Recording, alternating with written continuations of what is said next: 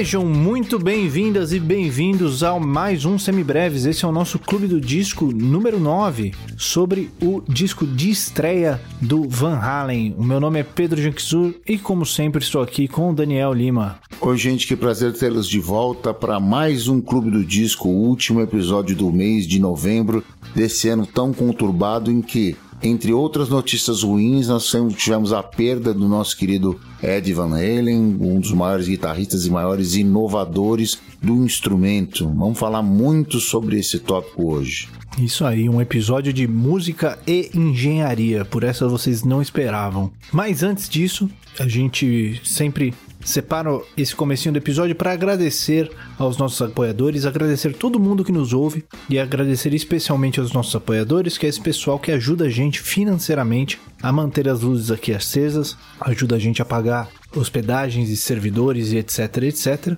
e ajuda a fazer com que o Semibreves continue grátis para todo mundo, para que o Semibreves seja continue sendo esse projeto de educação musical gratuita para todo mundo que quer estudar e não tem acesso a uma educação musical de qualidade, ou para você que mesmo tendo acesso a uma educação musical de qualidade, você precisa de um reforço, precisa de material de apoio para você estudar, precisa de material para você passar para seus alunos, né? Tudo isso está aqui de graça para quem precisar, para quem quiser. E quem faz com que isso seja possível são os nossos apoiadores. Então fica aqui o nosso muito obrigado. A gente agradece muito. Eu tenho certeza que quem aproveita os semibreves e não tem como pagar também agradece. E se você quer fazer parte desse time de apoiadores, você pode fazê-lo lá no apoia.se barra semibreves ou no picpay.me barra semibreves e nos ajudar a partir de um realzinho por mês. E a partir de cinco reais você ganha acesso ao nosso grupo privado para os nossos apoiadores lá no Telegram, onde você pode conversar direto com a gente, tirar suas dúvidas, trocar uma ideia e curtir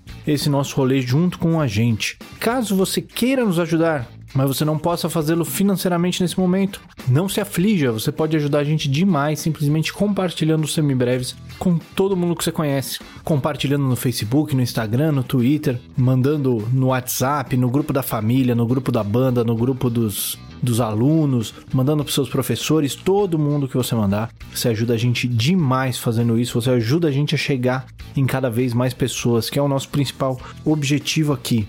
Não deixe também de entrar lá no nosso site no www.semibreves.com.br, onde você encontra todos os nossos episódios com o nosso material de apoio, que é um resumo por escrito para te ajudar a estudar. Caso ainda fique alguma dúvida, você pode mandar um e-mail para a gente no semibrevespodcast.gmail.com ou então entrar em contato em qualquer uma das nossas redes sociais, em todas elas, no Facebook, Instagram e Twitter, nós somos o arroba semibrevespod. Certo? Esqueci de alguma coisa? Podemos entrar então lá no Van Halen? Tudo perfeito, belíssima introdução, todos os recados dados, vamos ao assunto do dia. Maravilha, então vamos lá correr com o, o demônio.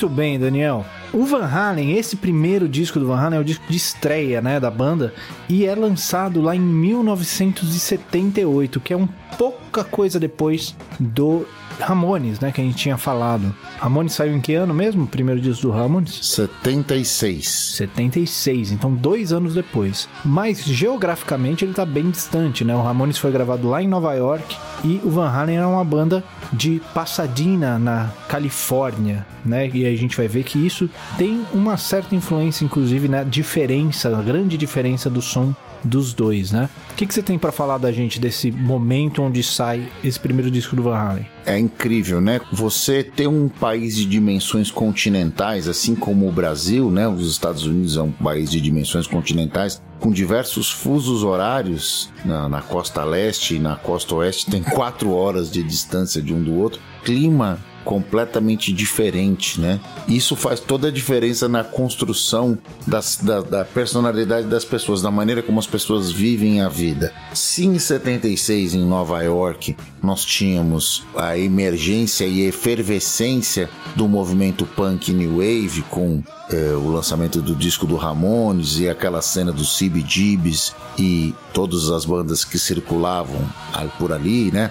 Talking Heads, Blonde, Richard Hell, Television e etc. Na Califórnia, lá do outro lado, na ponta diametralmente oposta, né? Porque você está falando de Nova York, você está falando da, do noroeste dos Estados Unidos. Quando você está falando de Los Angeles e da Califórnia, você está falando do sudoeste do, do, dos Estados Unidos. Então você tem você cruza literalmente o país, né? E essas duas cidades, Los Angeles e Nova York, sempre rivalizaram em todos os, os, os âmbitos da produção cultural, da indústria cultural, né? Seja da música, seja no cinema, com algumas vantagens para uns e para outros em alguns momentos. Se lá na, na, na em Nova York o movimento punk começava a existir e poucas pouco tempo depois ele invade a Califórnia, já não mais com cara de, de movimento punk, mas com cara de hardcore, né?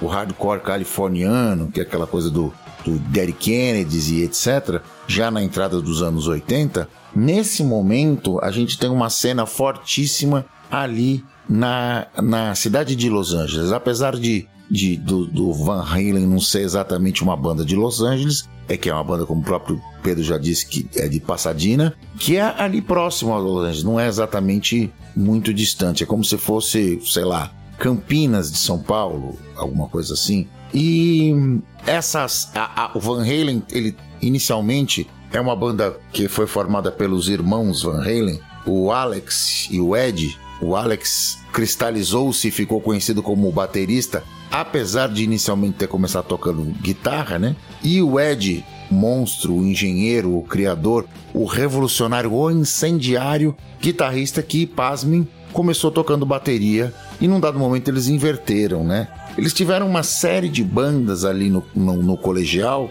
A, a, a coisa começa a se cristalizar a partir de uma banda chamada Gênesis, que como o próprio nome sugere, não ia dar muito certo chamar essa banda de Gênesis, porque já existia um similar inglês, né? Que, que, com o mesmo nome. Não ia dar certo isso. Eles acabaram mudando a, o nome da banda para Mamute. E neste momento, eles. O Ed era o cantor da banda. Eles tinham um outro baixista e eles acabam convocando o baixista e vocalista de uma outra banda chamada Snake, o glorioso Michael Anthony, que passa a fazer os, as linhas de baixo e os vocais de apoio. E para o, os lead vocals ou o vocal principal, eles convocam o amigo de, de colegial deles, também estudava na mesma escola, chamado Dave Lee Roth. Esse cara, ele antes de ser vocalista do Van Halen, era um cara que alugava o som para o Van Halen. Ele emprestava. E ele entrou por causa disso, né? Isso, por um preço módico. O Dave é um cara de uma família abastada dali, da região, né? O pai dele era cirurgião, etc. Então ele, ele vivia, tinha uma classe social diferente e podia se dar o luxo de ter um equipamento de som que comportasse uma banda, um sistema de PA. E, e ele entra por causa disso. Em princípio, nem por ser um grande vocalista, né?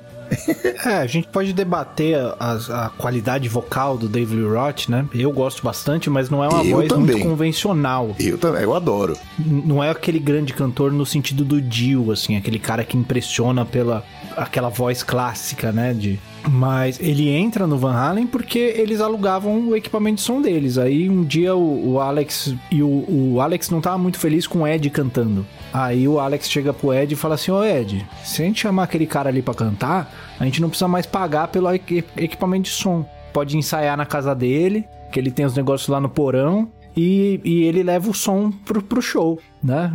É, é mais negócio. É win-win situation, né? Não tem como dar errado isso aí. E com essa formação, com o Alex na, na batera, o, o Ed nas guitarras, o Michael Anthony no baixo e o David Lee Roth no, no, nos vocais, a coisa fica cristalizada no que se chamou a formação, a primeira formação do Van Halen. Aí já não mais eh, eles ficam um tempo como mamute, depois o David Lee Roth sugere que incrível, né? O David Roth sugere que eles usem o sobrenome dos irmãos Van Halen para nomear a banda e para ele ter uma força, assim como se fosse o Santana, por exemplo. né? Ele usa inclusive essa, essa analogia. Você citou a situação é, financeira né, da família do, do David Roth. É importante a gente falar também que os irmãos, irmãos Van Halen não são estadunidenses, né? Eles vêm da Holanda. Eles são holandeses. Com os pais. O pai, inclusive, era músico, né? A mãe deles eu não tenho certeza. O pai dele era músico, né? É, o pai, Jan Van, Jan Van Halen. Isso, era algum instrumento de sopro que ele tocava. Esqueci agora. Clarinetista ele Clarinete, era. né? E eles tinham um piano. E, segundo consta, eles tinham um piano na Holanda, que o, Van, o Ed gostava de, de tocar, ele tocava um pouquinho de piano. Quando eles foram para os Estados Unidos, não tinha mais o piano. Então aí ele procurou um instrumento, foi para bateria e depois foi para guitarra. Essa foi uma das, das, das, maneiras deles. A casa sempre foi cheia de música. O pai dele veio para trabalhar como um operário depois acabou sofrendo um acidente e parou de, de tocar, inclusive. Teve um, um impedimento físico que o impediu de continuar tocando. Entretanto, os meninos já estavam mordidos pelo bichinho da música, né? Exatamente. Já pensavam nisso o tempo todo. Eles tocavam, estudaram violino, estudaram piano. E depois, quando o rock and roll tomou conta, inicialmente um para bateria e outro para guitarra, depois inverteram, graças a, a, ao acaso e à vontade de cada um deles eles foram parar no lugar certo, né? Já Isso pensou aí. se isso não tivesse acontecido? Já pensou. Mas o ponto onde eu ia chegar é, apesar disso, apesar de ter né, passado essa história de imigrantes e tal, e de, de vir trabalhar como operário, a vida deles, segundo consta, segundo que eu consegui encontrar, né, as fontes que eu consegui encontrar, era uma vida razoavelmente confortável, sem grandes dificuldades financeiras, etc. Então, é, isso cria esse ambiente onde todos ali da banda se preocupavam única e exclusivamente com fazer a sua música. Diferente do que a gente falou lá no Ramones, que inclusive a gente pode acreditar como um dos fatores que cria essa grande diferença desses dois grandes estilos musicais que surgem mais ou menos nessa época, né? É, exatamente. Esse tava se criando ali uma cena, né? Vamos falar um pouco disso. O Van Halen nessa época era o que o que se chamava de uma banda para backyard parties que são as festas de quintal. Naquela época, os adolescentes da, que estavam ali no high school, que seria o ensino médio de hoje em dia, ou o colegial da minha época, eles não podiam entrar nos bares, obviamente. Então, o que, que se fazia nos condomínios em Passadina? Se faziam as festas de quintal. O cara punha lá uma, um bilheteiro, um barril de chopp, como, como se dizer, um keg, né? E uma banda, contratava uma banda e vendiam lá ingressos a preços módicos, divulgando isso nas escolas e nos postes. E, e o Van Halen passou a ser uma das bandas mais respeitadas nesse circuito. Não muito tempo depois, eles passam a entrar no circuito dos bares, especialmente ali na, na, Sunset Boulevard, em Los Angeles, onde estava se criando uma pequena cena, uma rua que vai virar clássica, de onde saiu diversas, saíram diversas e diversas bandas, como desde da, da, da, lá das, das primeiras primeiros frutos com as Runaways, a primeira banda feminina, totalmente feminina de hard rock a fazer um grande sucesso, até o Guns N' Roses, sei lá, 20 anos depois, no começo da. No, no final da década de 80, ali pro 86, 87, habitava ali aquela cena. Eles vão ali tocar né, no, ali no, nos arredores de Hollywood. Isso. É, até um pouquinho em parte pela grande fixação que o David Roth tinha com a ideia de ser um astro de cinema, né? Ele tinha toda uma, uma característica performática que depois aparece nos clipes do Van Halen também. E ele tinha esse negócio de ser um, um cara multimídia, né? Ele, ele não estava muito interessado necessariamente com fazer música. Ele queria aparecer e tocar é, o terror onde ele tivesse. É isso que eu queria dizer. Ele não queria ser necessariamente um astro de cinema, um astro da música. Ele queria ser um astro, ponto. É, exatamente. então, esse ambiente de Hollywood e tal era uma coisa que fascinava ele. Tinha muito a ver com a personalidade dele, inclusive. Sem dúvida. Nessa época. Sem dúvida. Então, não sei se sem o David Roth eles teriam ido exatamente para esse caminho. Mas, enfim, quem arranjar um lugar para tocar em algum canto, eles iam. Sim, sem dúvida. Não existe uma, uma banda de rock que não tem um botequinho para ir lá batalhar seus trocados. Isso é assim desde que o mundo é mundo, né? Em algumas cenas se permitem mais ou menos repertório de inéditas, né? Repertório próprio, ou como se diz, trabalho autoral e aí intercalando isso com covers. Alguns lugares permitem só covers, que são aquelas top 40 bands, mas é assim no mundo inteiro, né? Não era lá muito diferente em Los Angeles. E esse é um ponto, inclusive, muito importante para esse ponto da história do Van Halen, essa primeira fase, a primeira fase com o Devil Rot, que é justamente o repertório de covers que eles faziam nessas festas e nesses bares, né? Eles faziam um repertório de covers gigantesco e colocavam ali no meio algumas músicas próprias deles também. Essa história não é exatamente uma novidade, né?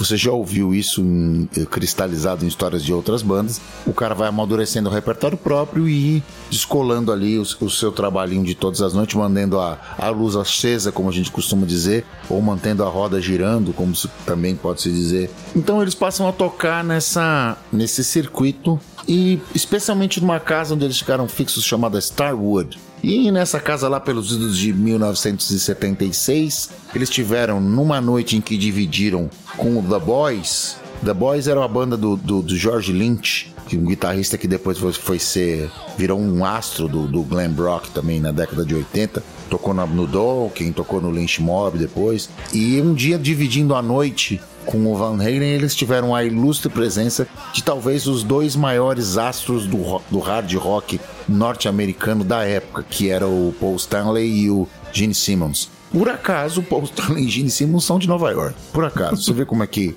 Nova York consegue ser uma cidade tão plural a ponto de ter duas cenas totalmente distintas acontecendo ao mesmo tempo. Sim. E o Gene Simmons e o Paul Stanley, especialmente o Gene Simmons, estavam procurando algo além do que ser só um rockstar. O, o Gene Simmons é um cara fissurado por business, por negócio, e ele estava querendo empresariar bandas, descobrir novos projetos. Em suma, ele queria fazer o que os caras da Casa Blanca faziam com ele, ou seja, explorar um pedaço do produto que ele pudesse criar. É o que a gente chama em administração de crescimento horizontal do negócio. Você pode querer fazer o crescimento vertical, que é você ganhar cada vez mais com um negócio só. O crescimento vertical é quando você consegue ganhar cada vez mais com vários negócios.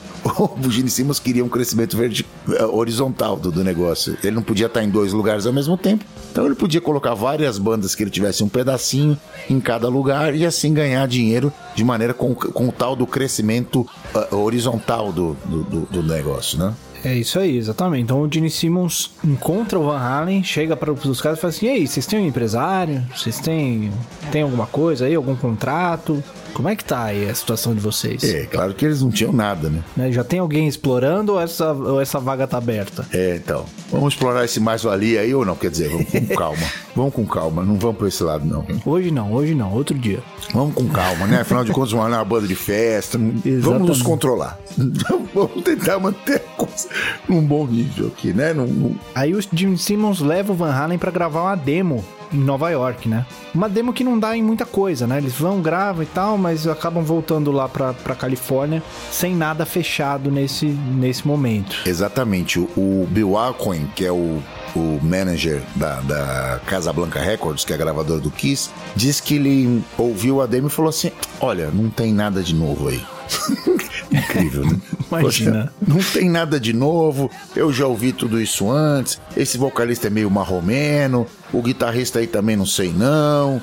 Esses caras não vão dar em nada. Então, seu Gini, você toma aí conta aí das suas coisas. E... Vai lá se maquiar e, e cuspir sangue que você ganha mais. É, grava mais um disco do Kiss e para de pensar em bobagem, entendeu? Era mais ou menos isso. O cara tava mais interessado no crescimento vertical do, dos lucros mesmo, né? Pensando em explorar a marca do Kiss. E é, vale uma pequena parte aqui, né? Num pouco antes lá por 1980, o, o Ed já numa cena já com Van Halen estourado, Van Halen o grande guitar hero da, da década, o Gene, o, o Gene Simmons ventila a possibilidade da entrada do Ed Van Halen no Kiss com depois do lançamento dos quatro discos solos dos caras, a relação do azedou profundamente, né? Com o Ace Frehley e o, e o, e o Peter Chris é, se, se, tornando super astros e querendo carreira solos, etc. Que depois acabou acontecendo mesmo, né? E o, o Ed chegou a fazer demos de música do, do Gene Simmons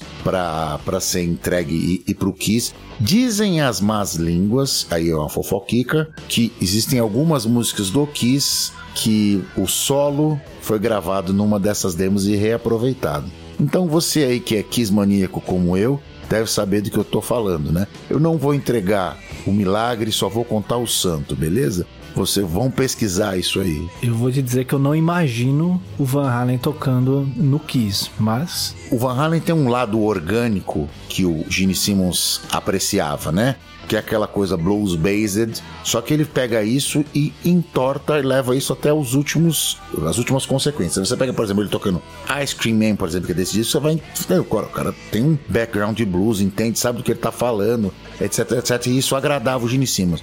Só que num dado momento ele passava a subverter isso, né? Passava a colocar coisas ali que estavam muito além do que o Gene Simmons podia, queria, podia e gostaria de entender, né? Não fazia sentido. Então, o, o, na, na, nessa session, inclusive, segundo o livro A Ascensão do Van Halen do Greg Renoff, o, o David Roth acompanhou na, nas, na, nas sessions e ele fazia o intermediário, né? Com o Ed e o Gene, dizendo que o, o, usava uma, uma espécie de baby voice. O termo é do Greg Renoff mesmo, que é uma vozinha de nenê, assim, para fazer o, o Ed entender o que, que é que, que o cara queria e o Ed entendia. É meio surreal essa, essa relação, mas quem tem um amigo maluco, assim, doidaço mesmo, sabe como é que é difícil lidar com um maluco. E o, e o Ed Van Halen era bem maluco, né? Sob todos os aspectos. Pro amigo normal ser o David Roth, você imagina o nível. Normal no sentido de, de ter os pés mais no chão, no sentido do business, né? Falou assim, não, vamos por aqui e tal. O cara tava mais preocupado é com o som dele e ah. o resto que se lasque, né? Esse é o... Não existe mais esse tipo de gente, viu? Infelizmente. É muito raro. Tá cada vez mais raro esse tipo de pessoa que tá só interessada em fazer o seu som e o resto que vá tudo pro inferno. É, existir existe, né? O problema é que agora eles ficam enterrados no YouTube. O, o Gene Simmons não tá lá querendo descobrir nenhum deles mais. Ele, o Gene Ou Simmons tá, desistiu. sei lá, né? Não sei o é. que, o Gene Simmons anda fazendo, pra falar a verdade. É, sei que tá vendendo a mansão dele o Gene por 27 milhões de dólares. O que eu digo é que as, as grandes gravadoras não estão mais muito interessadas nesse tipo de coisa. Mas Exatamente. enfim, a gente, a, gente, a gente chega lá. E aí, alguns meses depois, um outro cara redescobre o Van Halen e leva eles para gravar esse disco, né? Que é o Van Halen 1, que é o que foi gravado mesmo, que é o que a gente tem aqui em mãos até hoje, né? É, em 77 é, ocorre a gravação, a demo do, do Gene Simmons é de 76 e o disco sai no começo de 78, 10 de fevereiro de 78. E esse disco do Van Halen, o primeiro, ele vendeu simplesmente até hoje 56 milhões de cópias. É um negócio assim surreal, se você for pensar. É um dos, dos, dos, dos uma das maiores. O Van Halen vendeu em toda, toda a carreira vendeu 90 milhões de discos. Só o primeiro vendeu 56 milhões. É uma barbaridade. E eu vou te dizer que para mim ele não é nem o melhor do Van Halen, mas ele do, do ponto de vista histórico é o que realmente causa essa ruptura, né? Você pode gostar mesmo de outros, achar que tá mais amadurecido do Woman and Children First ou ou no, no 1984, ou então se você gostar mais da fase do, do, do Sammy Hagar, ou se você, sei lá, for surdo, gostar mais da fase do Gary Cherone. Não, brincadeira, viu, gente? Você tem todo o direito de gostar do Gary Cherone, não tem problema não. Tem todo o direito de estar errado. Tem todo o direito de estar errado também, não tem problema. A gente não vai te, te, te ju nenhum juízo de valor nisso. Mas pode, entendeu? Pode. Poder pode. Mas o, a grande ruptura tá aí nesse primeiro, né? O Van Halen 1 não é um disco primeiro, é, um, é uma voadora na sua cara, né? Exatamente. Vamos então falar um pouquinho sobre quais são as características que tornam esse disco importante, antes da gente falar das músicas em si? Vamos lá. Bom, primeiro, eles, esse disco foi gravado de uma maneira como eles entendiam que se fazia a música, que era praticamente ao vivo. Ou seja, o disco quase não tem overdub de guitarra. Mas como assim não tem overdub de guitarra? Quase não tem. Ele é praticamente mixado com a bateria no centro, a voz no centro, a guitarra do lado esquerdo e o baixo do lado direito. É impressionante a quantidade de som que, o, que o Ed Van Halen conseguia tirar com uma guitarra única. Numa escola onde já se, se, se vinha depois do, do Phil Spector com aquela ideia do Wall of Sound, dos milhões de overdubs, etc., ele conseguia fazer parecer uma orquestra sinfônica com uma guitarrinha única. Guitarrinha entre aspas, tá, gente? Essa não é uma guitarrinha. Isso é um, é, é um trator, é um tanque Panzer holandês. É, o, apesar de todas as críticas que a gente pode tecer ao Ma Michael Anthony, e tem várias que a gente poderia fazer aqui, né, quanto às habilidades baixísticas dele, mas ele construindo essa cama pro, pro Ed voar em cima, é, realmente é muito eficiente, né? Porque você não sente falta de nada ali, né? Você não sente assim, ah não, aqui ficou magro, a hora que ele vai fazer o solo fica magro.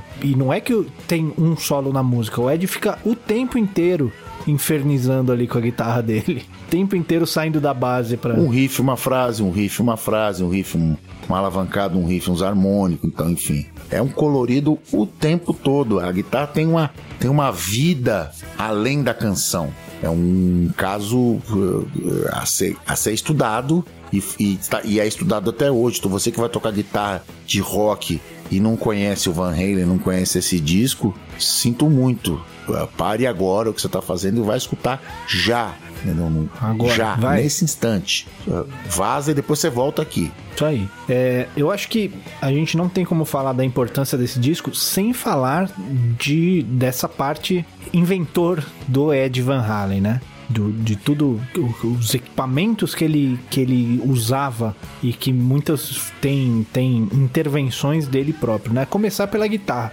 A guitarra que ele usava já era muito, de uma maneira muito precisa, apelidada de Frankenstein, ou a Frankenstrat Frankenstrat, é uma Stratocaster construída com dois pedaços, um braço que ele comprou na Boogie Boris, um corpo criado pelo Wayne Sherville, que depois vai ser é, fazer a Sherville Guitars e a, a Jackson e etc, etc. Ele pega esses dois pedacinhos, esses dois pedaços da guitarra, junta, faz uma guitarrinha, põe um captador e um potenciômetro de volume e uma ponte Floyd Rose protótipo, que era uma coisa que estava sendo inventada, criada ainda, etc. Uma coisa, uma novidade tecnológica. Ele faz um, dá uma escavada, faz um, um buraco na, na guitarra e faz aquela pintura clássica que vai assombrar o imaginário de todos os guitarristas. E que, segundo o Conce, ele gastou 80 dólares. Veja, você aí que gastou mais de 10k no seu equipamento,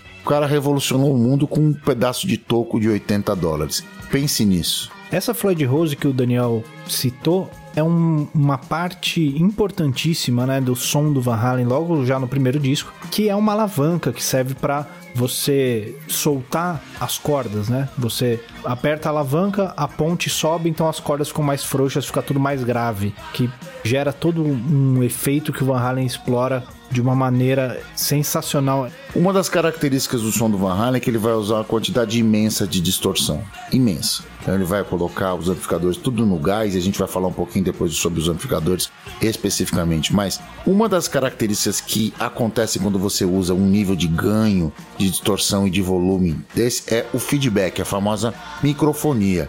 E ele descobriu de uma maneira muito pessoal que se ele parafinasse, enchesse os captadores com parafina, o nível de feedback diminuiria consideravelmente. Então ele passou a fazer isso também. Então o nível de inventividade dele vinha desde o nível mais básico de transmissão do som, até da construção do próprio instrumento e a consequente uh, comodidade para aplicar suas técnicas, até a própria amplificação do mesmo. Vamos falar disso, Pedro? Vamos lá, vamos falar do amplificador então. Essa primeira fase do Van Halen, ele usava amplificadores Marshall, né? Se não me engano, eram os JCM 800, não era isso? Ou era o Plexi? É, Plexi. Plexi que é uma, uma versão, né, desse, desse mesmo amplificador, na real. Isso. Então ele usava lá o Marshall Plexi, que é um amplificador que inclusive ele não tem dois canais, né? Um canal distorcido e um canal limpo. Ele é um canal só e você coloca o quanto de ganho você quer nele. Ele não é como a gente está acostumado hoje, que você vai lá e você tem um botão de distorção e você tem um canal limpo e um canal sujo. Ele é um canal só.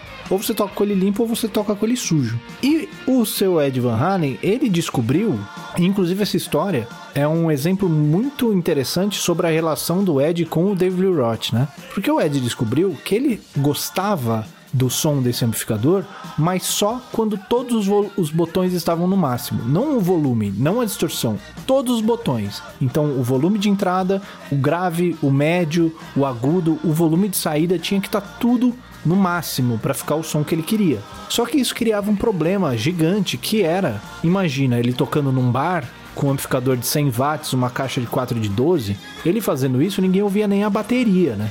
Ele cobria simplesmente a banda inteira. E aí ele tentou virar a caixa pro chão, virar a caixa pra parede do palco, colocar um cobertor em cima, tentou de todo, tudo que era jeito tentar diminuir esse volume para ele conseguir usar o som que ele queria com menos volume. Até que ele teve uma ideia brilhante. Ele foi na, na loja ali de material para construção e ele comprou um dimmer, esses de luz, né, de você abaixar um pouquinho a luz sem ser sem ser um interruptor que liga e desliga, você ter essas opções de, da voltagem, né? Ele, ele, ele regula a voltagem que está entrando na lâmpada, teoricamente. E ele colocou isso na entrada do amplificador. Então ele controlava o volume de acordo com quanta eletricidade entrava no amplificador dele. Incrível, né? Também baseado na tentativa e erro, obviamente. Exatamente. Claro que ele tinha algum conhecimento de eletrônica, obviamente, né? Porque ninguém sai fazendo essas coisas se você não entender como o aparelho funciona. Mas era baseado principalmente na, na ciência instrumental, né? Da, da, física instrumental mesmo. E o interessante é que depois disso, depois que o Van Halen estoura, algumas pessoas, algumas entrevistas, né? Algumas pessoas vão entrevistar o Van Halen para algumas revistas e programas e tal, e perguntam como é que ele conseguiu aquele som. E aí, numa das entrevistas, ele falou o que, que tinha acontecido e o David Roth chega para ele e fala assim: Não, meu, você não pode falar para as pessoas como é que você faz as coisas. Você precisa de uma coisa mais, mais rock. Você é um ácido do rock. Você precisa, você precisa colocar mais coisa aí nessa história. Fala uns bagulho, fala que você ligou o amplificador na voltagem errada, fala uns negócios assim. Aí que o, o, Van Halen, então na próxima entrevista, ele falou assim: ah, não, esse aí eu peguei o meu amplificador 110 e liguei no 220 ficou assim. e aí um monte de gente tentou fazer isso e, e queimou os né? próprios amplificadores. E anos depois ele pediu desculpa por isso, inclusive, que ele falou que ele não tinha segurança para falar sobre isso, entrou nessa conversa, etc. E era o tal da procura do Brown Sound, né? Do som marrom que o Van Halen consagrou e que todo mundo que compra um amplificador Marshall procura também, né? Essa é a ideia. Exatamente, mas eu achei interessante por causa dessa dinâmica, né? Como o Van Halen tá preocupado com isso, com som, como com, eu consigo o melhor som e tal, e o David Roth tá preocupado com essa aparência, né? Com é. essa coisa de ser o grande astro diz muito sobre a personalidade dos dois, né? Esse tipo de comportamento. E sobre como esse, essa dinâmica entre os dois tornou a banda Van Halen o que ela é, né? E depois tornou é, impossível continuar também, né? Exatamente, né? Exatamente. Bom, é, mais alguma coisa pra gente falar nessa, nessa primeira parte? Olha, a gente podia falar também do uso dos efeitos dos primeiros pedaizinhos MXR. Principalmente o Phase 90, né? Que Isso. Aparece aqui em várias faixas desse, desse disco, inclusive com usos bem inventivos dele por parte do nosso querido Ed. E o Phase, ele é um efeito bem esquisito de ser usado, né? Por assim dizer, ele, ele vai mudando, a, ele faz uma cópia do som da guitarra e vai mudando lentamente a fase dele. Então ele vai criando várias distorções bem características. É, é difícil a gente descrever aqui, mas se tiver curiosidade, depois dá uma pesquisada no som de um phaser e você vai ver mais ou menos o efeito que ele causa. É mais ou menos parecido com um flanger, que o Van Halen usa também mais para frente, mas nesse primeiro momento o principal efeito era esse phaser. Para você que é old school como eu e usou fitas cassete, é comum aquele efeito que a fita cassete fazia quando o cabeçote estava desregulado e ele não encostava completamente na fita e ele ficava ligeiramente distante, uma pequena distância ali e ele começava a fazer. E era esse efeito mais ou menos que o Phase 90 procurava. Diz o, o Greg Renoff na, na, na bio do Van Halen dessa primeira fase que o Van Halen chegava na, na na, nos lugares para tocar e o pedalboard dele era uma tábua com os pedais pregados nesta tábua. Então, mais uma vez, gente, você que está gastando 20k no seu equipamento, pense nisso, tá bom? Fica a dica. E esse é o principal efeito, né? E tem uma coisa interessante também, esse tipo de efeito, que é o que a gente chama de efeitos de modulação, eles são muito comumente usados depois do pré-amplificador, né? Mas eu não sei se o Plexi tem o, o não sei. return, né? Ligar tudo tem. na cara.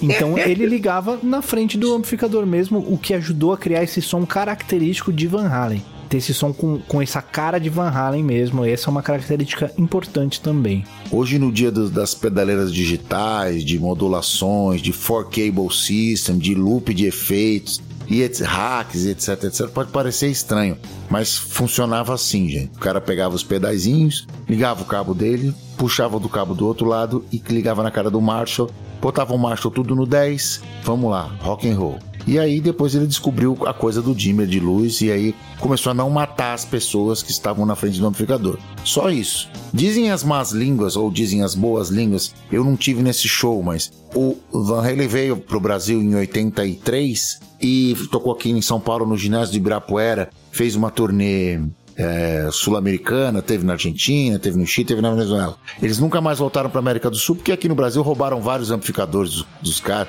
fizeram um puta de um salseiro escarcel, né? Eles não acabaram não voltando. Mas, e nunca mais voltaram mesmo, e, e, e nunca mais vão voltar agora. Sem o Ed, o Van Halen não existe, né? Mas o que eu queria dizer é o seguinte: quem esteve no show do, do, do, do Van Halen no, em 83 no ginásio do Ibirapuera diz que aquele cenário que se fazia antigamente de se colocar paredes de amplificadores, de que na maioria das vezes é fake, né? O cara põe um, um amplificador funcionando e o resto é tudo cenário, tudo caixa sem alto-falante, cabeçote desligado, sem nada. Isso quando não é só a frente, né? É. No caso do Van Halen, os amplificadores funcionavam mesmo. Eu queria dizer isso para vocês, tá? Pensem nisso. Tem um amigo meu, Bruno, guitarrista, tocou comigo na, na, na banda do Laço, finada banda do Laço, e que disse que tava lá, que ele falou que ficou com o ouvido zumbindo dois dias. Pra ter uma ideia. É, bem por aí. É, bom, mais alguma coisa pra gente falar nesse começo aqui? Não, é isso mesmo. Eu acho que a gente deu uma boa, um bom panorama da, da, das questões tecnológicas, da inventividade do Ed e vamos falar isso música a música, como isso vai comportando e acontecendo em cada faixa, né? Vamos lá.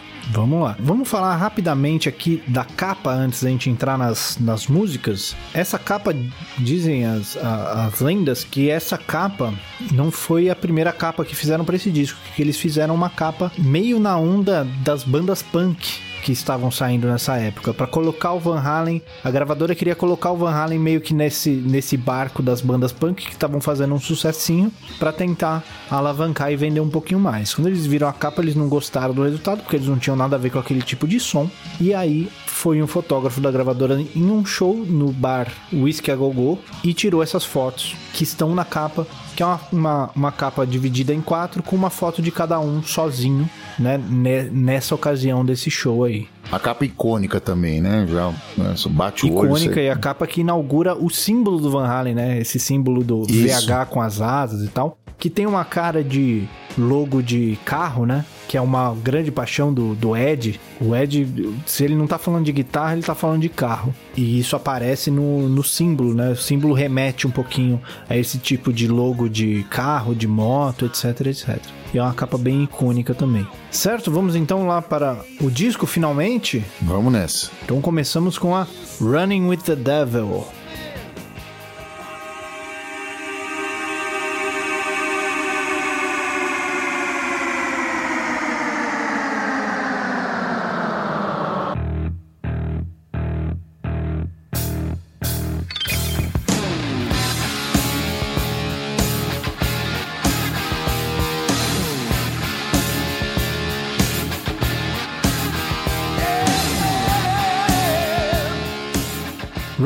Devil, que ela começa com um efeito ali, se não me engano, é um, um efeito que o Ed gravou, inclusive um efeito de um carro, não sei exatamente qual é que é o. Não lembro exatamente da história, mas é alguma coisa que ele gravou de um carro, de uma Mercedes lá, que ele queria incluir em algum lugar. Ele tinha colocado em algumas partes do, da demo que ele fez com o Gene Simmons. E aí, o, quando o produtor que foi gravar esse primeiro disco dele falou assim: Não, velho, em todo lugar não, vamos fazer assim, coloca aqui no começo e tá bom. E, e tudo bem, né? O disco é gravado por um cara já bem experiente chamado Ted Templeman que é um ex-baterista que na cena desde os anos 60, o cara já tinha uma, uma, uma forte ligação com, com o mercado, ele sabia exatamente o que, que precisava, né? Então ele vai mexer bastante nessas coisas. Depois desse efeito, tem entra o baixo do, do Michael Anthony bem marcado. E você vê que ele tem até um certo uma certa gordura, um certo overdrivezinho, né? Tem que um, ele tá pegando pesado com a palheta. Ali, é. é, mas essa distorçãozinha é do próprio Ampeg, né? Do próprio SVTzinho quando você liga ele. Do amplificador quente mesmo, né? Quente, de válvula. E aí ele dá aquela, dá, dá aquela cacetadinha. O cara tá tocando forte, tocando pesado, né? Com palheta. Então dá essa, essa, esse timbre todo especial, assim, pra, pra essa entrada, né? Se eu fosse um cara maldoso, eu ia dizer que o Michael Anthony começa tocando a mesma coisa que ele vai tocar pelos próximos 50 anos ali. É, que são é, as cabeças em semínimas. É, é, uma, é falacioso, a gente vai ver isso nesse, nesse no, no, transcorrer do disco, mas é uma piada boa, né? O Michael Anthony, coitado, ele sofreu por anos e por anos, ele é um cara é, subestimado mesmo. Eu, eu acho ele um elo de ligação entre a coisa toda e além de fazer os, os melhores vocais de apoio da é indústria. É isso que eu ia né? falar, porque os backing vocals dele, aquela voz alta que ele faz o tempo todo ali, acompanhando os cantores,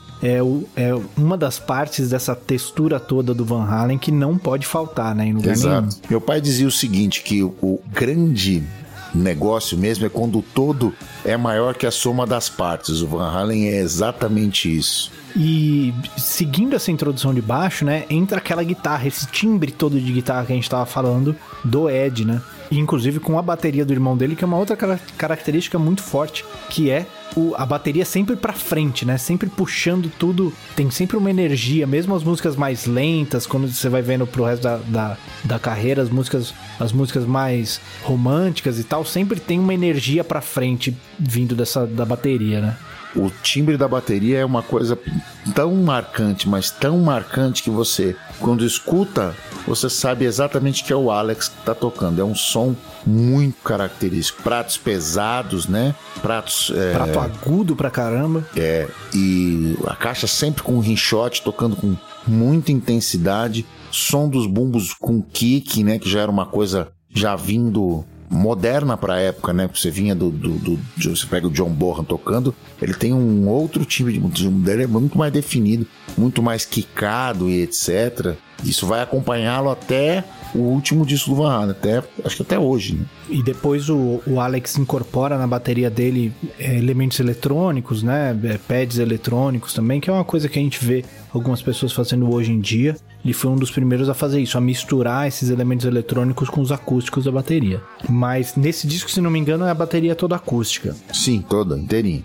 E aí, tem uma outra coisa importantíssima nessa, nessa música que acompanha esse disco inteiro, que são as mudanças bruscas de dinâmica, né? Você tem um riff super distorcido e tal, a hora que entra a voz, abaixa tudo, a bateria fica baixinha, a guitarra fica limpa.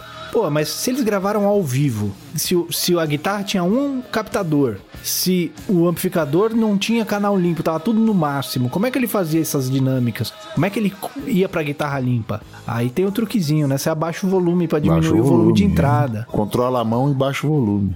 É isso. E tudo isso dá um timbre muito orgânico para essa para esse disco todo, né? É, essas nuances assim que são muito são muito humanas do desse controle de volume, desse controle da distorção no, no volume, né? Essa coisa muito analógica, você não tem assim uma troca é, rápida de um pedal de um efeito para o outro, é tudo muito muito orgânico mesmo.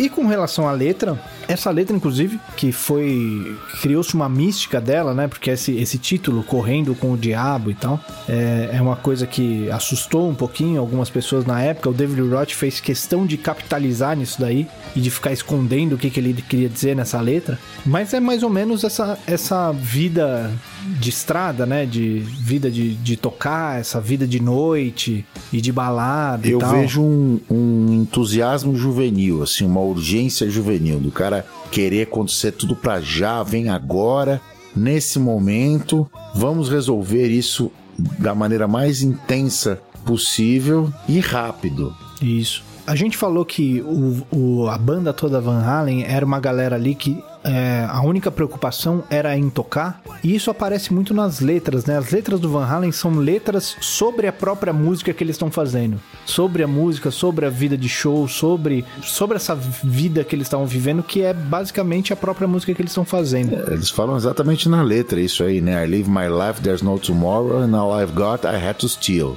Eu, eu tudo que eu tenho, eu tive que roubar, e vivo minha vida que como se não houvesse amanhã.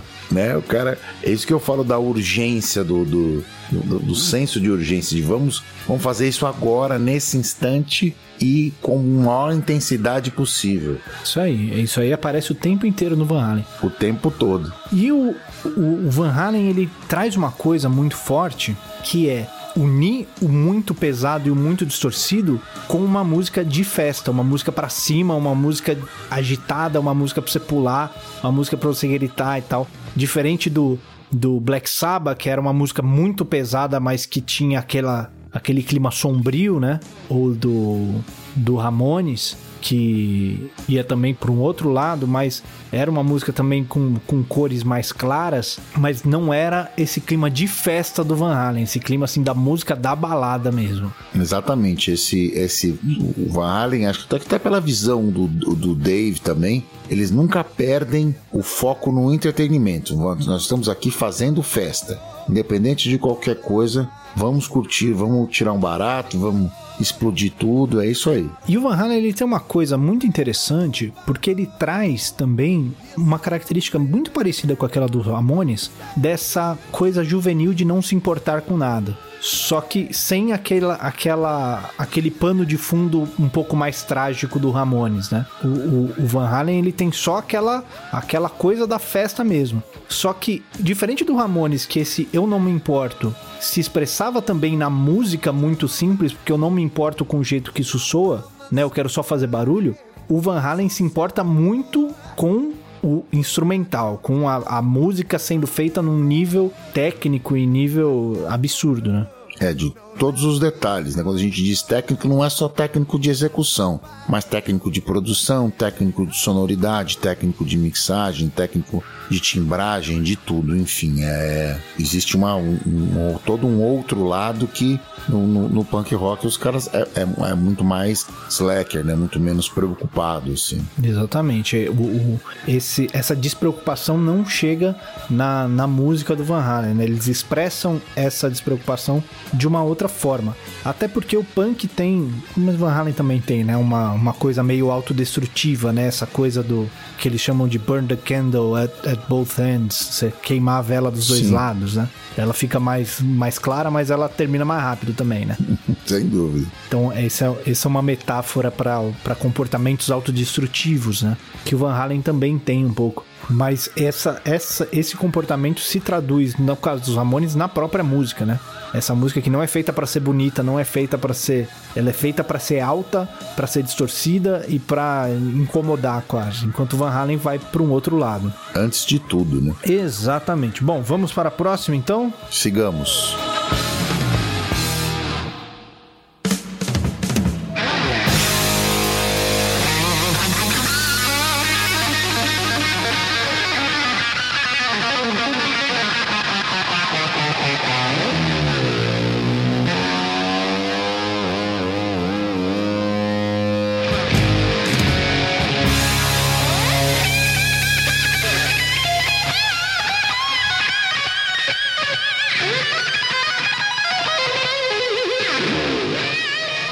Próxima. Ah, meu filho. Ah, essa música. Essa aí foi o que mudou o, a guitarra do rock and roll para sempre. Foi o que derreteu a cabeça de todos os guitarristas que ouviram isso desde então. Eu escrevi aqui na minha cola Melting Brains Kinda Stuff.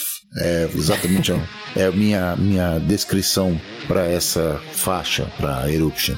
Eruption é uma faixa instrumental é, que é basicamente um grande solo de guitarra com alguns apoios, alguns ataques de bateria e baixo para que meio marcam a mudança de uma sessão para outra, mas a bateria e o baixo não acompanham o solo todo. É, é, basicamente só guitarra a música, né? É só um grande solo de guitarra. Diz a lenda que o Ed chegou mais cedo no estúdio, um dia para gravação, e aí tava só ele lá, ele começou a ensaiar um solo que ele tinha preparado para tocar no show daquela noite, né? Porque ele tava lá fazendo as gigs deles. Estavam lá ganhando o trocado deles nos bares. Aí o produtor chegou e falou assim: Meu, o que, que é isso aí que você tá tocando? Ele falou assim: Ah, o solo que eu tinha preparado. Não, vamos gravar isso daí.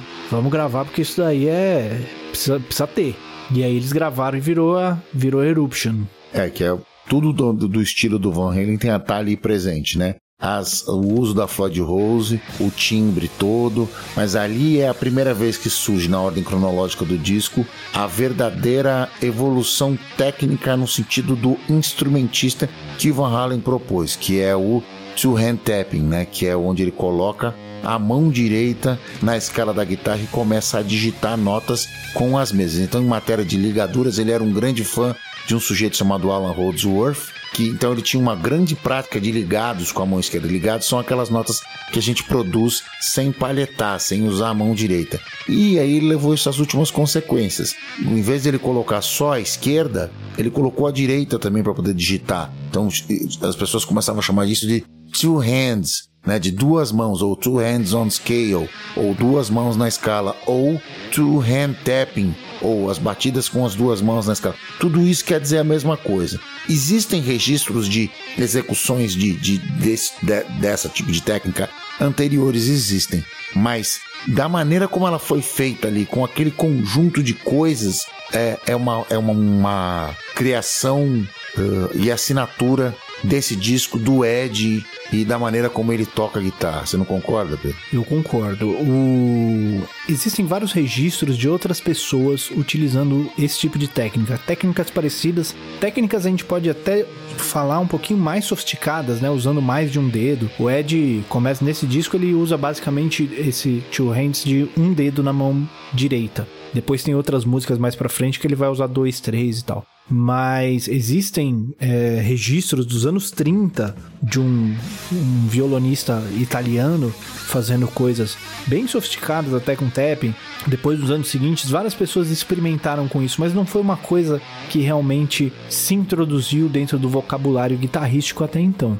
Uma coisa muito importante que acontece aí é justamente o nível de ganho e distorção que existe na guitarra do Van Halen. O que faz com que esse tipo de técnica se sobressaia. Você consegue, mesmo com essas batidas que não têm a mesma força de uma paletada, que elas tenham a, a, mesma presença das outras coisas pela quantidade de distorção, de ganho de compressão que o timbre dele tinha, né? Então permite que esse tipo de técnica seja realmente ouvida e cause o efeito que causa no Van Halen. E a partir do momento que o Van Halen coloca isso na Eruption, isso entra de uma vez por toda no vocabulário de todo guitarrista de rock and roll dali para frente, né? Então, o jeito como a gente usa isso hoje dentro do vocabulário de rock é 100% do Van Halen. A gente precisa lembrar que essa não é uma técnica que você precisa pensar muito para descobrir, né? Ela já surgiu várias vezes antes, porque qualquer um que passa um dia inteiro tentando achar um som diferente da guitarra, uma hora vai colocar uma mão onde ela não devia estar. Justamente. Né? Não é uma coisa assim que você precisa ser o rocket science, né? Não, não é. Não é. Né? Então, assim, muita gente já tinha experimentado com isso antes. Mas essa conjunção de todos esses fatores fez com que esse tipo de linguagem entrasse de vez no vocabulário do rock and roll a partir do Van Halen, pela via do Van Halen.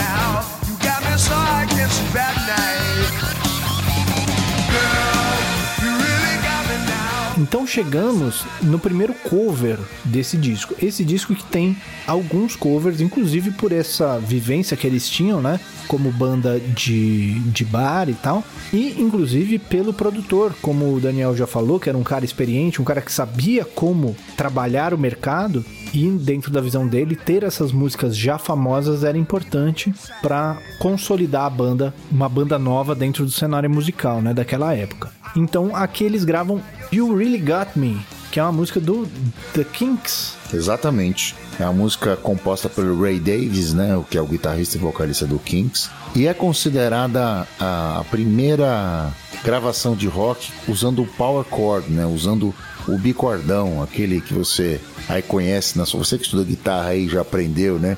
Uma das primeiras coisas que seu professor de guitarra te deu na vida para você sair tocando os riffs aí que depois virou uma, uma marca registrada do, do heavy metal, do hard rock e do e, e estilos mais pesados, né? Um dos primeiros registros onde ela a, o power chord aparece aí. Bicorde, ou também conhecido como acorde de quinta. Acorde de quinta é meio, é meio bizarro, né? Porque se você pensar que o acorde precisa de três notas e aí só tem duas, não dá para chamar ele de acorde. Né? É a mesma coisa que você falar de um triciclo de duas rodas. Né? É tipo isso, né? Triciclo de duas rodas é uma boa, boa, boa definição. Então vamos chamar de power chord ou de bicorde. Ou como, como eu já ouvi falando também, um power acorde. Power acorde, é, aí é mais legal ainda, né? Porque, porque é, é, é, é, é bífede. É. Não é bilíngue, é bífede. Ou se a gente quer realmente é, favorecer a, a, língua pátria, a gente pode chamar de acorde do poder. Acorde do poder, hein? Eu, inclusive, gostei muito e acho que é como eu vou me referir daqui para frente, o acorde do poder. Alunos é, do Pedro... Saído direto do Tenacious D. Preparem-se para o acorde do poder, alunos do Pedro. E essa música, ela tem uma característica que eu acho importantíssima, que também vai aparecer, inclusive nos discos solo do David Lee Roth. O David Lee Roth, ele, ele faz questão que os guitarristas que tocam com ele coloquem esse tipo de coisa também na música que ele faz ali pra frente, que são as vocalizações na guitarra, né? O David Lee Roth vai cantando a música e entre um verso e outro da voz, a guitarra vai fazendo algumas frases como se fossem comentários, né? Como se fossem algumas é, reações de quem tá ouvindo aquelas frases que o David Roth está cantando.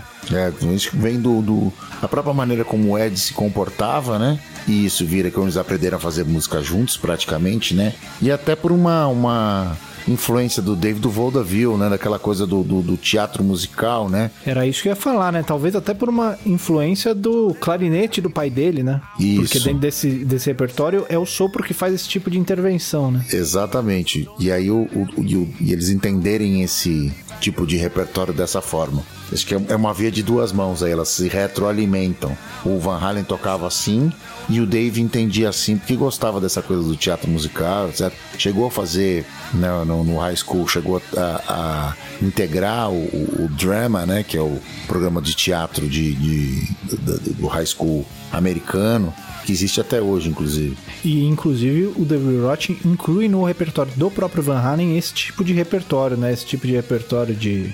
Uh, como é que a gente pode chamar aqui?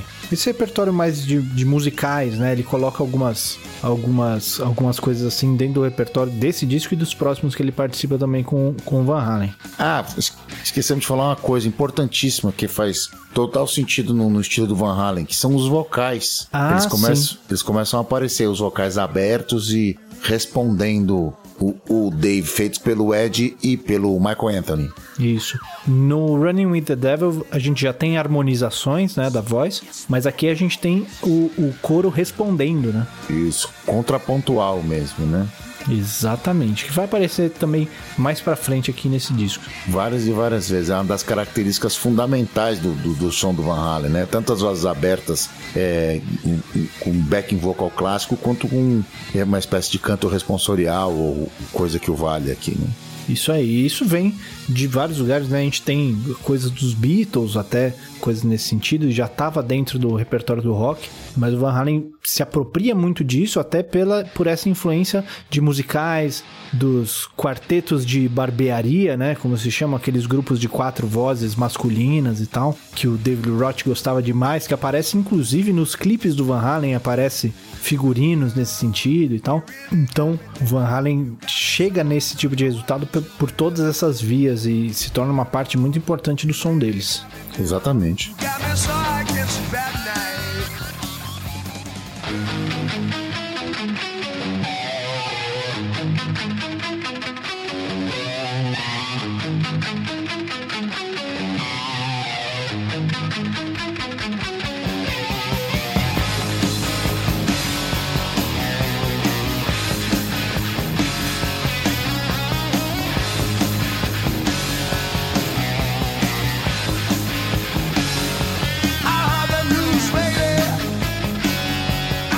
Seguindo em frente, então, chegamos na Ain't Talking About Love, que talvez seja uma das músicas mais reconhecíveis do Van Halen, né? Aquela que todo mundo já ouviu, querendo ou não.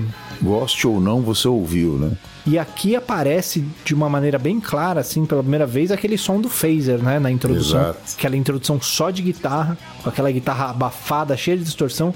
A guitarra abafada, cheia de distorção, fazendo uma tríade. Olha só que beleza. Pois é, não contaram pra ele que não podia, né? Que não podia usar tríades menores com, com nona e que não podia usar acordes abertos com aquela quantidade de distorção. Ele não, não esqueceram de avisá-lo, ele foi lá e fez, né? Foi isso. Com o phaser ainda, hein? Como se já não bastasse tudo, a distorção, o voicing do acorde. Ele ainda foi lá, colocou o phaser e tacou mais, mais veneno no negócio ainda. E essa música, ela foi feita para ser uma piada com, com as bandas punk, né? Fizeram como piada assim, ah, uma música só de dois acordes, é tipo um punk. E aí saiu essa. Que ela tem mesmo dois acordes, a música inteira. E tem mais uma característica interessante dessa música, que é a primeira das faixas que tem um overdub de guitarra. Que a guitarra vai, ela abre dos dois lados. E aí ela tem no, no solinho no... Então, se eu não me engano, não é nem uma, uma outra guitarra. Esse overdub é um outro instrumento que o Ed tinha lá, alguma coisa de cítara. É, ele cita uma entrevista que ele fala que era alguma coisa com som. Eu não conseguia entender exatamente se era um teclado, se era algum outro tipo de instrumento. Que tinha um som de cítara que ele não, nem entendeu que era uma cítara, porque era um som todo estranho, e que ele usou para dobrar essa guitarra aí, para dar Tem uma dobrinha mais esse no, no riff do, do meio lá, né? É, É, muito exatamente. legal isso ver que, que muda a mix. Se você tá escutando de fone, você vê que muda a mix, a mix vai pro. pro- a guitarra vai pros, pro, pro, pros dois lados, né? E tal, Lá o baixo abre, vai né? pro centro, lá abre. Muito bacana. O Ted Templeman é um grande produtor de, de, de rock. Lembrando que isso aí foi tudo gravado em fita, tá, gente? Esses pans eram feitos manualmente. O cara ia, quando ele ia fazer o bounce da. salvar a mixagem no, no- na, na fita de meia polegada, o cara ia fazendo artesanalmente ali. Não é como a gente faz música hoje. pra tocar e ia gravando os movimentos dos Isso, botões. Exatamente, o cara ia fazendo ali um, um- um artesanato mesmo, invertendo os pans na mão, subindo e descendo os, os, os volumes, depois escutava, ah, não, beleza, ficou, maravilha. Mais ou menos como a gente faz hoje com os endereçamentos de pan, com os- os- as pilotagens de volume, só que hoje a gente desenha com mouse, né? Sim. O cara fazia na mão, na força bruta. Ou então a gente manda um plugin escrever. Manda o plugin escrever também, que é mais fácil ainda. Mais fácil ainda.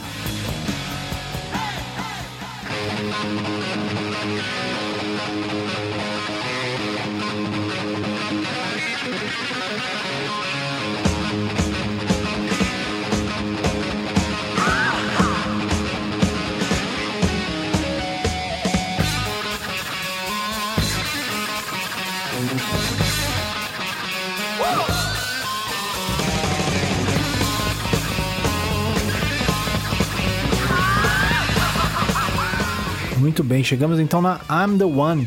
I'm the One, ela, ela ilustra muito bem o que eu tava falando antes, dela ser uma música que tem essa distorção e essa coisa é, é, pesada e tal, mas é uma música absolutamente frenética, né?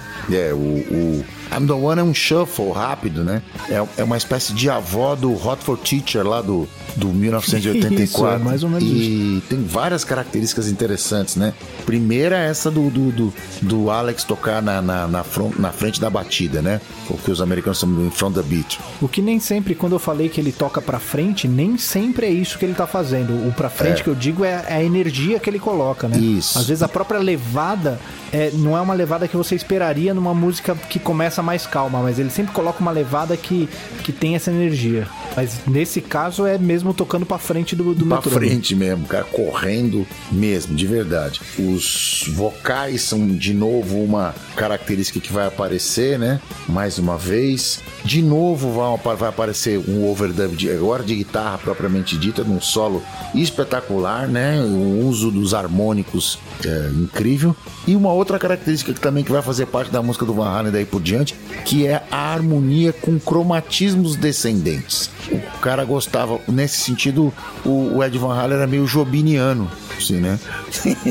Ele fazia cromatismos dos baixos o dos acordes. Jobim não usa o tanto de movimento paralelo que o Van Halen usa. Não uso, né? mas não mesmo. Mas é, é- é- inclusive isso é uma piada, viu? Não, não estou, não estou comparando. Mas tem uma característica interessante do, do- entre o- uma outra proximidade do, do Van Halen com o Tom Jobim, que o Tom Jobim nasceu no dia 25 de janeiro e o Van Halen nasceu no dia 26 de janeiro.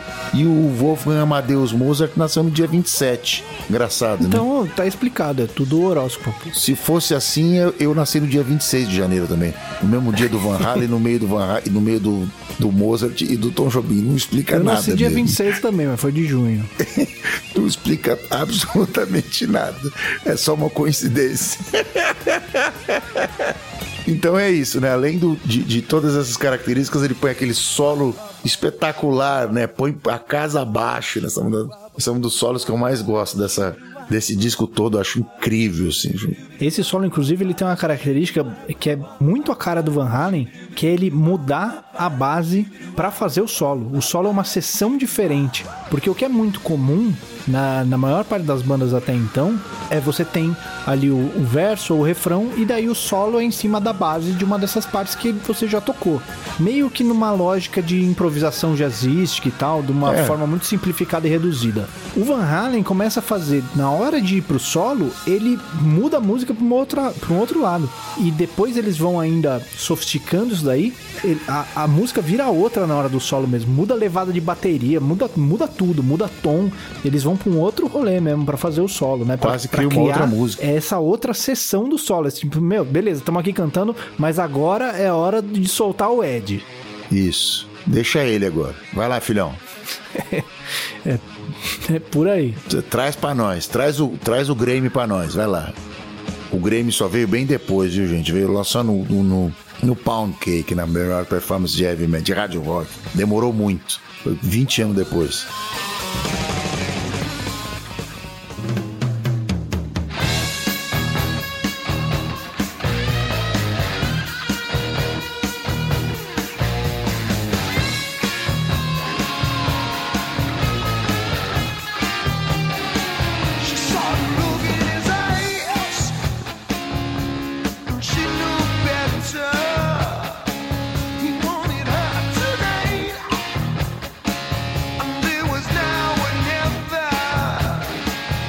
Próximo é James Crying, que é, segundo consta, a única música que foi composta no estúdio para a gravação desse disco. Todo o resto eles já tinham do, da época de bar deles. Veja que, mesmo eles escrevendo essa música dentro do estúdio, ela tem talvez a harmonia mais interessante de todas, né? Os acordes que o Ed usa são mais suculentos, assim, presenças com, com intervalos não usuais, assim, de no resto do disco, né? Ele, o Ed Van Halen não é aquele cara que vai tocar só o power chord o tempo inteiro. Ele vai ver, você vai ver que ele vai ilustrar a harmonia das canções, incluindo outras tensões, como ele já tinha feito lá atrás no no, no Talk About Love, colocou a nona. Aqui vão aparecer intervalos diferentes aqui na construção dos acordes. Isso é muito nítido. E com baixo pedal ainda, né? Ele vai fazendo, vai construindo em cima do modo e vai ilustrando. Coisa que o professor Mozart Mello sempre fazia quando queria dizer que, olha, olha aqui o raciocínio modal. E expondo as tríades e tétrades do, do modo usando o baixo pedal. O, o, o Van Halen, provavelmente o professor Mozart aprendeu com nesse disco aí. Ou o Van Halen estudou com Mozart também. Também é possível, então, não, não estranharia. Eu não estranharia se não fosse pelo fato que o Van Halen não estudou com ninguém, né? Ninguém, né? Não, Que é pior guitarra ele não estudou com ninguém. É porque ele não sabia como fazer as coisas, ele, ele fazia do jeito dele mesmo, né? E essa James Crying, ela tem uma- um elemento que eu acho super interessante, que é a guitarra fazendo, fazendo melodias que são inspiradas na melodia da voz, mas não, ele não tá tocando literalmente. Ele vai costurando melodias que vão terminando em outras notas e vão indo para outros lados e complementando o discurso da voz, tanto com a voz cantando quanto nas, nas nos interlúdios quando não tem a voz, né? Na introdução e na passagem de uma parte para outra e tal. É bem interessante a guitarra dessa música, vale muito a pena parar e ouvir e estudar ela com calma. A James Cry, inclusive, que é a primeira música do lado B, né? I'm the One é a, a última do lado A e a James Cry começa do lado B.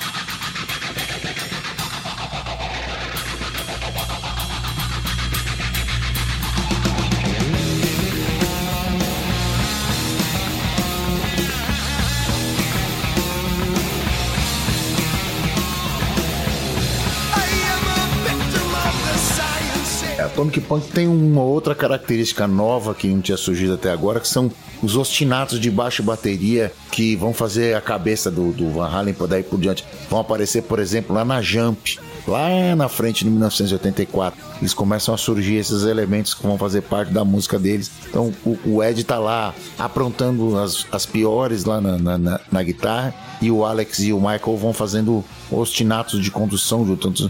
Tudo como se já não bastasse, já tá complicado o suficiente, eles começam a mexer no chão também da história, né? É o, ela, ela, ela, na verdade, tem um outro elemento importante antes disso, que é a introdução, né? Ela tem uma introdução que é uma textura simplesmente de efeitos. Ela não tem, não tem nota nenhuma sendo tocada. É aquele phaser ligado com o Ed esfregando as mãos na corda da Isso, guitarra, é. fazendo um padrão rítmico e tal. Um elemento de anti-música, né? Como diziam os, os caras da música eletroacústica aí, dos os modernos ou pós-modernos, né? Do, do- do- da segunda metade do século XX. É isso aí. E é uma outra música que tem essa essas levadas frenéticas, né? Essa coisa do ele tem ela tem um clima de urgência muito grande nessa música, né? É, e tem um tema lírico um pouco diferente, né? Que já é.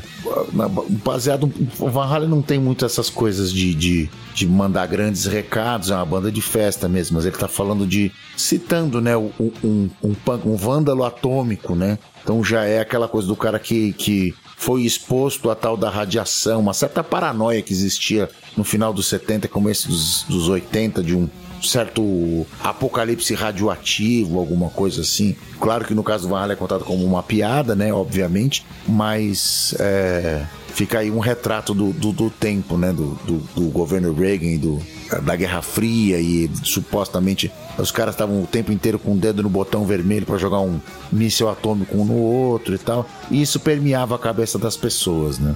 Isso. Esse disco tem três músicas que destoam um pouquinho, né, desse das temáticas. Tem essa, Running with the Devil, talvez não destoe tanto, vai. Eu coloco aqui nessa lista que destoa um pouquinho, mas também não é tanto. E tem a própria Ain't Talking About Love, que a gente pode entender como um tema mais um pouquinho mais pesado também. A gente pode até entender como uma coisa de abuso de drogas, né, e tal. Isso. Eu tenho uma, uma impressão parecida também, que é uma coisa de uma pessoa que estava tentando se recuperar e voltou e etc. né? O I got something you need, eu tenho alguma coisa que você precisa e eu não tô falando de amor, né? Eu tô falando de outra coisa. Exatamente. E inclusive diz o David Roth que ele fez essa música tentando fazer Satisfaction, que ele tava tentando copiar o Mick Jagger em tudo que ele conseguia nessa música aí. É. Não, Não, não. deu muito certo. Não deu. Ainda bem, né? É, ainda bem. É, mas são essas músicas que dão uma destoada, né? E o Van Halen, é, de uma forma geral, inclusive daí pra frente, essas músicas que destoam vão ficando cada vez até menos comuns, né? Nos outros discos é muito mais essas músicas de festa, esses temas mais juvenis mesmo. E depois, na segunda fase, com Sammy Hagar, tem umas músicas um pouquinho mais é, românticas, umas coisas mais de ins- inspiradoras, né? De, de buscar seus sonhos e tal. É, o Sammy Hagar, é, ele tem uma, o- eles têm uma, uma, uma, uma- David Roth fala bem sobre isso. Fala assim que o Van Halen, na fase dele, era sobre dirigir rápido, eh, beijar garotas e, e, e usar álcool. E o Van Halen com o Sammy Hagar era sobre dirigir um carro, uma station wagon, com um cinto bem apertado, tomando suco de laranja com a sua esposa do lado. Ele, ele dizia mais ou menos alguma coisa nesse sentido. Maldade do David Roth, claro, né? Não é tanto assim, mas é um, é um paralelo que faz um pouquinho de sentido. Talvez um pouquinho exagerado, né? Não vai a tanto, mas é meio por aí.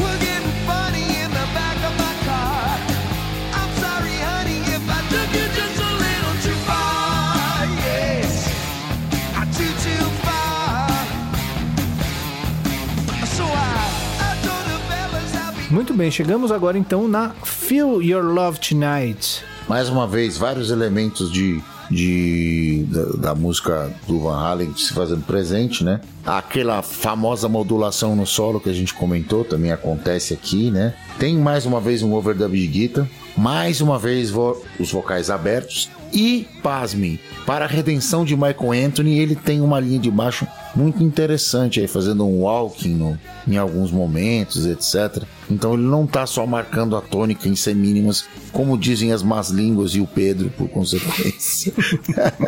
É incrível a coincidência que existe entre as más línguas e eu. E eu adoro o riff dessa música, eu acho um riff sensacional, assim, nada muito estrambólico, mas eu acho é um, é um, Um riff de festa. um som, um clima, um riff de festa que é sensacional. É o Van Halen na sua melhor fase, sem dúvida.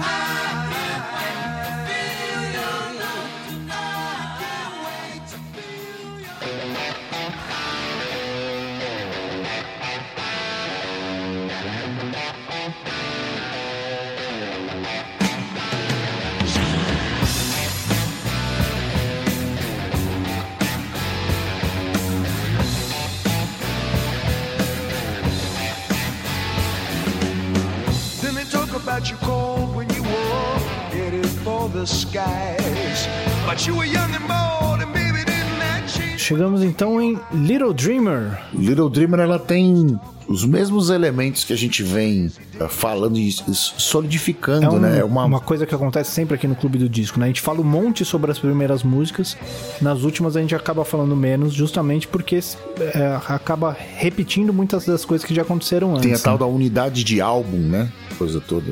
Um, um tipo de sonoridade muito próximo. Mas os elementos estão todos ali presentes mesmo na Little Dreamer. Quando a gente falou de discos conceituais, às vezes as últimas músicas têm uma parte da história importante, né? Que a gente acaba falando mais. Mas esses discos que são coleções de músicas, eles acabam repetindo os, os mesmos temas, né? As mesmas coisas que são interessantes nessa são na outra também. Então a gente fala menos. E não tem juízo de valor, né? Não é que essa é menos importante por causa disso, é que a gente já falou sobre É, isso sim, só que a gente já falou. Até porque essas últimas músicas, se bem que a próxima música a gente vai falar bastante coisa, porque ela tem umas coisas Bastante, diferentes. É, tem umas coisas diferentes, né? A letra dela é uma letra um pouquinho, né? é, eu ouvi o Alex falando sobre essa música, que ela é meio que sobre você você ser jovem e, e as pessoas falarem que você não vai conseguir alcançar o que você alcançou, né? Ele começando a tocar bateria, pessoas falando que ah, isso daí nunca vai dar em nada e tal. E esse sentimento de que deu, né? Cheguei em algum lugar. Então é, é mais ou menos essa a ideia dessa música.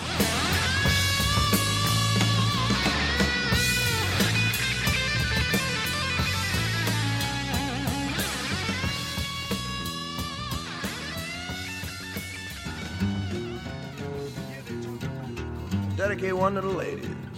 Now, sometimes a babe needs something to keep you cool. Ah, now sometimes a babe needs something to keep you cool. Better look out now, though. Dave's got something for you. Tell you what it is. I'm your ice cream man. Stop me when I'm passing by. Passing chegamos na Ice Cream Man. Ice Cream Man que é um outro cover, né?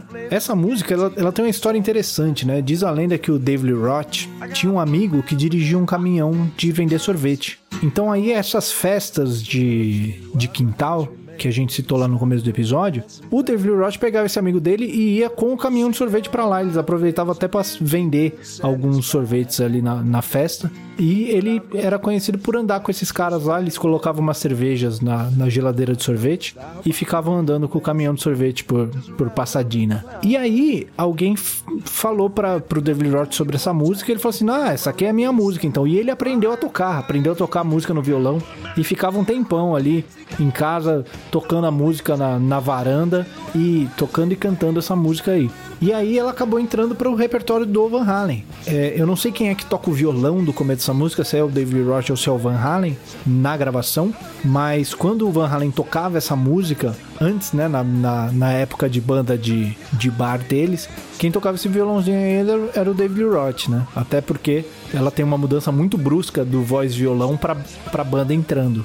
É, já ficava meio armado, né? Exatamente. A hora que ligava o Van Halen, aí não fazia sentido ele continuar tocando violão, né? Porque, convenhamos, e essa música, ela, ela tem aquela característica que vai aparecer várias vezes no Van Halen, que também aparecia lá no Ramones e outras coisas que a gente falou no Black Sabbath, que é pegar uma música que não é deles e transformar em Van Halen, né?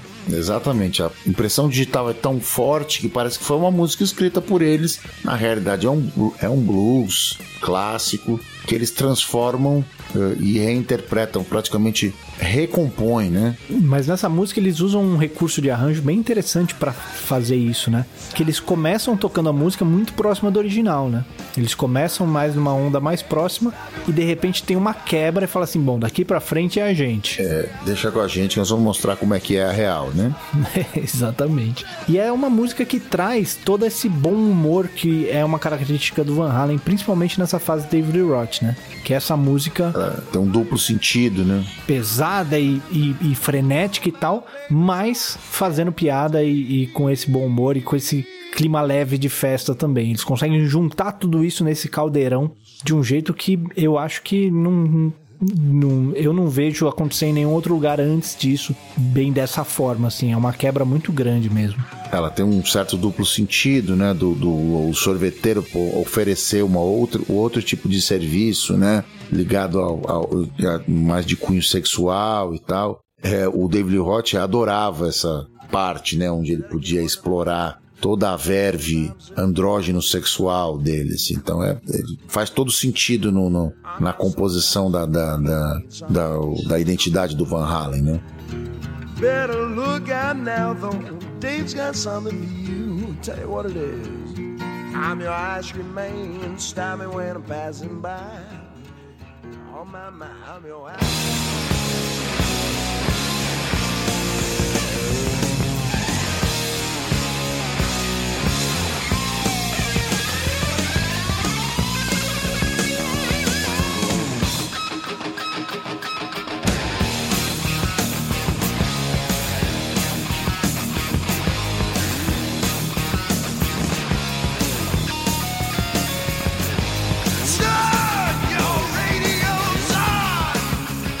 Muito bem, e aí chegamos na última música do disco, que é On Fire. Que é, just, é literalmente uma música pegando fogo. Se tem uma música que pega fogo, é essa. É o, o frenético do Van Halen, as últimas consequências, com a voz do Michael Anthony lá no coqueiro, a bateria tocando lá na frente, a guitarra pegando fogo. É tudo, é tudo on fire nessa música todo mundo levando as características do que a gente descreveu até agora às últimas consequências, né? O Alex, do Michael do, e, e do, do Ed tocando fogo, literalmente, na, na, naquilo que ficou como identidade desse disco e que vi, e vai ser a identidade da primeira fase da banda até lá o 1984, que é o disco que ocorre o rompimento e etc, e etc.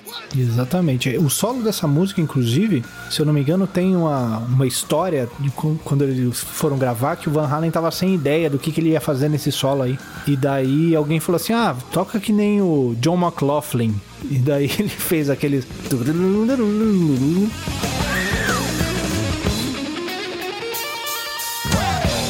Né? O jeito Van Halen de ser John McLaughlin. Não é bem John McLaughlin, mas não, pelo não é menos a ideia John. deu certo. Não é de nada, é tipo o, o, o, o Satisfaction do, do, do, do, David lá. Ainda bem que ele não, não fez igual o John McLaughlin, né? Que ele fez do jeito dele. Exatamente, mas no fim das contas é um solo que eu acho sensacional, assim. É, uma, é eu também.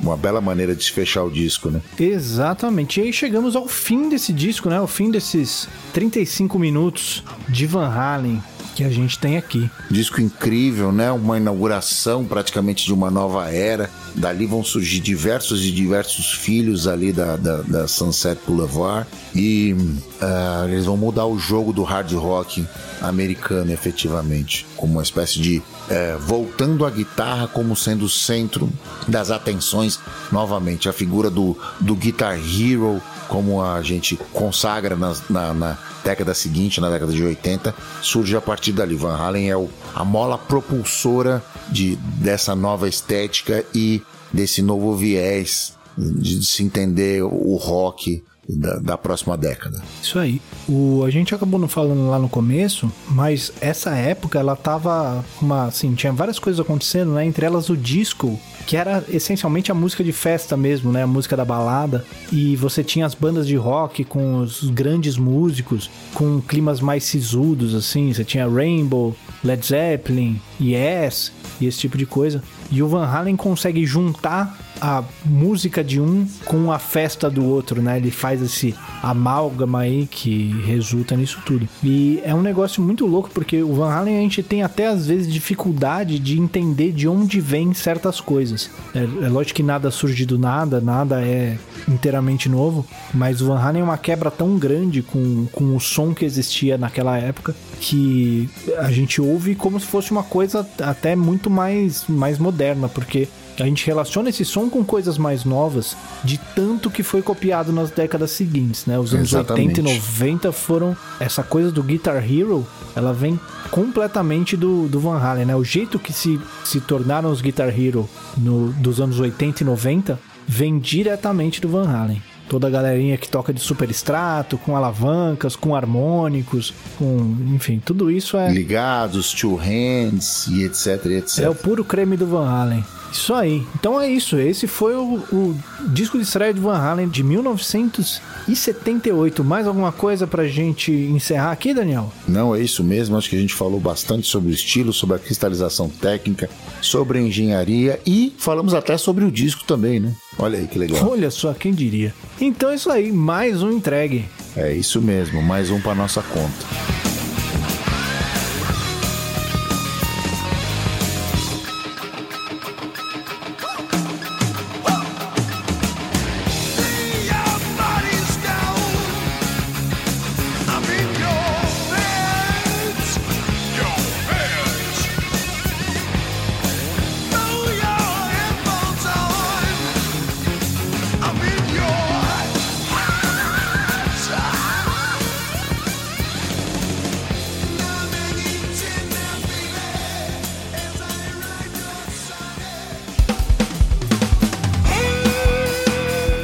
Foi mais um Semibreves. Os Semibreves tem apresentação de Pedro Janquizuri e Daniel Lima, produção de Pedro Janquizuri e Daniel Lima, edição de Pedro Janquizuri, consultoria técnica de Marco Bonito. A trilha de abertura é aceita do Detril e todas as demais trilhas foram compostas e executadas especialmente para os Semibreves pelo nosso grande amigo Lucas Schwab. Não deixe de nos seguir nas redes sociais, em todas elas somos o arroba semibrevespod e considere nos apoiar no apoia.se barra semibreves ou no picpay.me barra semibreves. Muito obrigado a todo mundo que ouviu até aqui. Rock on e até semana que vem. Obrigado, gente. A gente se escuta. Um abraço a todos. Valeu.